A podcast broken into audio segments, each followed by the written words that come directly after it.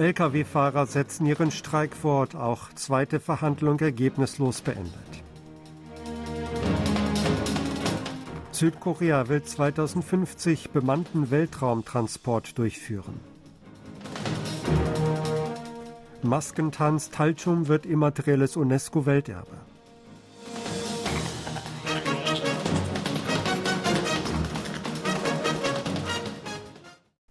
Gewerkschaftlich organisierte Lkw-Fahrer haben ihren Generalstreik heute am achten Tag fortgesetzt. Vertreter des Ministeriums für Land, Infrastruktur und Verkehr und der Gewerkschaft Cargo Trucker Solidarity kamen am Mittwoch zu ihrer zweiten Verhandlung zusammen, die aber ohne Ergebnis beendet wurde. Beide Seiten konnten erneut lediglich ihre Differenzen feststellen. Wegen des seit über einer Woche andauernden Streiks wächst das Ausmaß der Schäden in den betroffenen Branchen weiter. Der koreanische Zementverein teilte mit, dass das Volumen der von dem Streik verursachten Umsatzverluste bis gestern 95,6 Milliarden Won oder 74 Millionen Dollar betragen habe. Die Organisation rechnet damit, dass am heutigen Tag die Höhe der Umsatzverluste beim letzten Streik im Juni übertroffen wurde. Nach der Erteilung der Regierungsanordnung zur Rückkehr zur Arbeit kehren immer mehr Nicht-Gewerkschaftsmitglieder zur Arbeit zurück, was zu einer Erholung der Zementlieferungen auf 25 Prozent des gewöhnlichen Niveaus führte. Die südkoreanische Regierung will im Jahr 2050 einen bemannten Weltraumtransport durchführen. Ab 2035 will das Land sich am Bau von Mondstationen durch führende Mächte beteiligen, um als starke Nation im Weltraumbereich mit dabei zu sein. Einen entsprechenden Entwurf zum vierten Rahmenplan zur Förderung der Weltraumentwicklung präsentierte das Ministerium für Wissenschaft und Informations- und Kommunikationstechnologie am Mittwoch bei einer öffentlichen Anhörung zu dem Plan. Ziel ist die Erreichung der fünf größten Aufgaben. Das sind eine Ausweitung der Weltraumerkundung, die Vollendung des Weltraumtransports, die Schaffung der Weltraumindustrie, die Etablierung der Weltraumsicherheit und eine Erweiterung der Weltraumwissenschaften. Hierfür beschloss die Regierung das Budget für die Weltraumentwicklung von 734 Milliarden Won oder 560 Millionen Dollar im laufenden Jahr auf über 1,5 Billionen Won oder 1,1 Milliarden Dollar im Jahr 2027 und auf mindestens 2,1 Billionen Won oder 1,6 Milliarden Dollar in den 2030er Jahren zu erhöhen.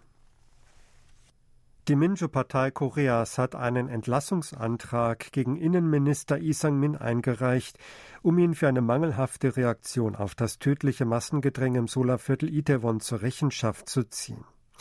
Die führende Oppositionspartei stellt am Mittwoch den Antrag im Namen ihrer 169 Abgeordneten. Die Partei nannte vier Gründe für eine Entlassung des Ministers. Dazu zählt, dass er als Verantwortlicher für den Umgang mit Katastrophen die Unfallverhütung und Notfallrettung versäumt habe. Er habe nach dem Unglück seine Verantwortung nicht übernommen. Fraktionschef Park Hong-gun sagte, man dürfe angesichts der lauten Rufe der Hinterbliebenen die Verantwortlichen zu entlassen und der Wut der Öffentlichkeit nicht länger tatenlos zusehen. Da für die parlamentarische Billigung eines Entlassungsantrags gegen einen Minister die absolute Mehrheit nötig ist, ist die Minjo-Partei in der Lage, bei einer Plenarsitzung am Freitag den Antrag im Alleingang zu verabschieden. Das Oppositionslager hat Gesetzentwürfe zur Begrenzung von Entschädigungsforderungen von Unternehmen gegenüber streikenden Arbeitern eingebracht. Das Lager setzte das sogenannte Gesetz des gelben Umschlags am Mittwoch im Alleingang bei dem für die Prüfung von Gesetzentwürfen zuständigen Unterkomitee des Parlamentarischen Ausschusses für Umwelt und Arbeit auf die Tagesordnung. Es geht um Änderungen von Artikel 2 und 3 des Gewerkschaftsgesetzes. In der 21. Nationalversammlung wurden etwa zehn entsprechende Vorlagen eingereicht. Zugleich wurde eine öffentliche Petition für diese Gesetzgebung vorgelegt, der 50.000 Bürger zustimmten. Die entsprechenden Gesetzentwürfe sehen eine Obergrenze für die Schadensersatzsumme vor, die Unternehmen verlangen können. Sie zielen auch darauf ab, Klagen gegen einzelne Arbeitnehmer zu verbieten und den Bereich von rechtmäßigen Streiks zu erweitern. Bei einer Sitzung des Unterkomitees zur Beratung über Gesetzentwürfe am Mittwoch betonte die Regierungspartei, dass die Gesetzesvorlagen verfassungswidrig seien und illegale Streiks förderten. Dagegen unterstrich die Opposition die Notwendigkeit, das Recht der Arbeiter mit Unternehmen zu verhandeln zu schützen. Nordkorea will laut Berichten Ende Dezember ein Parteitreffen abhalten. Wie die Nachrichtenagentur KCNA am Donnerstag berichtete, sei die Entscheidung am Mittwoch in einer Politbürositzung unter Leitung von Machthaber Kim Jong-un getroffen worden. Das Politbüro des Zentralkomitees habe beschlossen, die sechste Plenarsitzung des achten Zentralkomitees der Arbeiterpartei Ende Dezember durchzuführen. Dabei würden die Umsetzung der Parteipolitik und nationalen Projekte im Jahr 2022 bewertet. Auch über die Vorhaben für kommendes Jahr und eine Reihe von wichtigen Angelegenheiten, welche die Entwicklung der koreanischen Revolution betreffen, würde gesprochen. In der Sitzung am Mittwoch habe Kim laut dem Bericht gesagt, dass interne und externe Umstände in diesem Jahr für unvorhergesehene Widrigkeiten gesorgt hätten. Diese hätten den Willen und die Kampfstärke des Landes getestet, hieß es weiter. Das südkoreanische Außenministerium hat am Mittwoch sein Beileid zum Tod des ehemaligen chinesischen Staatspräsidenten Jiang Zemin ausgesprochen.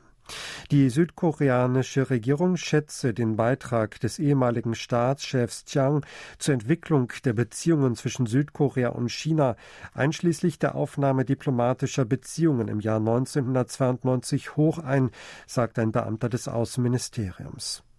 Sie spreche den Hinterbliebenen ihr Beileid aus und bete, dass seine Seele in Frieden ruhe, hieß es weiter. Die chinesische Nachrichtenagentur Xinhua berichtete, dass Jiang am Mittwoch verstorben sei. Er sei unter anderem wegen Leukämie in Shanghai medizinisch behandelt worden. Die südkoreanische Wirtschaft ist im dritten Quartal dank eines Konsumanstiegs nach dem Wegfall der Maßnahmen zur sozialen Distanzierung um 0,3 Prozent gegenüber dem Vorquartal gewachsen. Das ist identisch mit dem im Oktober veröffentlichten Schätzwert. Nachdem die Wirtschaftsleistung des Landes im ersten und zweiten Quartal 2020 aufgrund des Ausbruchs von Covid-19 zurückgegangen war, konnte sie im dritten Quartal jenes Jahres um 2,3 Prozent zulegen. Seitdem wurde das neunte Quartal in Folge ein Wachstum verzeichnet. Die Ausfuhren konnten nach einem Rückgang im zweiten Quartal um 1,1 Prozent zunehmen. Die Einfuhren stiegen jedoch viel stärker, und zwar um 6 Prozent. Das nominale Bruttonationaleinkommen schrumpfte gegenüber dem Vorquartal um 0,1 Prozent, das reale BNI ging um 0,7 Prozent zurück. Der Maskentanz Talchum ist zum immateriellen UNESCO-Welterbe bestimmt worden. Das beschloss der zwischenstaatliche UNESCO-Ausschuss Immaterielles Kulturerbe am Mittwoch bei seiner Sitzung in Marokko. Als Welterbe anerkannt werden demnach 18 Unterkategorien des Maskentanzes, die unter der Bezeichnung Maskentanzdrama zusammengefasst werden. Dazu zählen beispielsweise Pungsan Taljum und Haher Pjolchingut Tainuri. Diese sind bereits nationales oder regionales Kulturerbe. Taljum vereint Tanz, Musik und Schauspiel miteinander und lebt darüber hinaus von der Interaktion mit den Zuschauern. Südkorea hat damit 22 Einträge in der UNESCO-Liste des immateriellen Kulturerbes. Sie hörten aktuelle Meldungen aus Seoul, gesprochen von Sebastian Ratzer.